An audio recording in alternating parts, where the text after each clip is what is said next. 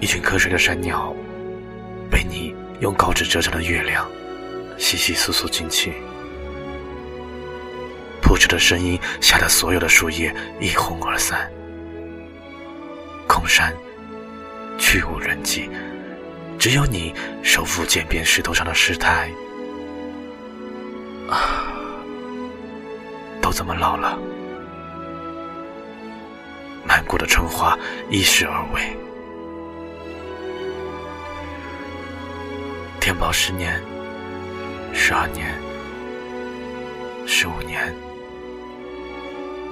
生的、死的、闲的、自在的，如后院里守着的那株陆葵。而一到下午。体内体外都是一片苍茫，唯有未干的砚池仍蓄满了黑色的萧骚。于是懒懒的侧杖而行，向三里外的水穷处夺去。伫立，仰面看山，看云，哀哀呆呆的从你荒凉的额上淡然散去。这时，乍然想到一句好诗，刚正好垂乱的长发，又给忘了。前些日子，有人问起你哪首诗最具禅机，你纤纤答曰：“不就是从积雨往船装作第三句中默默飞去的那只白鹭？”玉璧。一一经的子木须，沿着石阶一路簌簌抖落。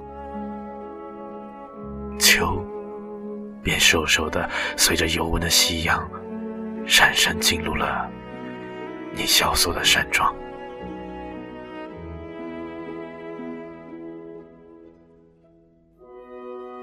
山雨滂沱的日子，教书、坐禅，饮一点点庄子的秋水。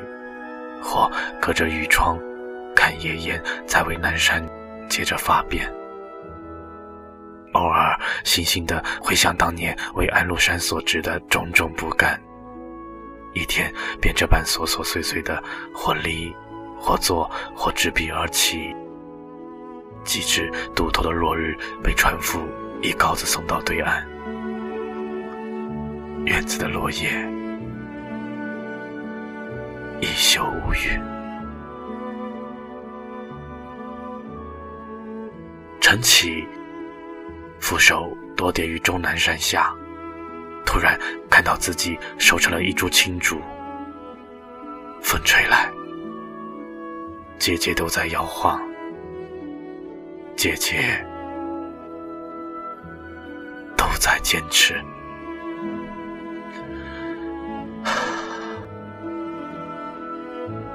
我走向你，进入你最后一节为我预留的空白。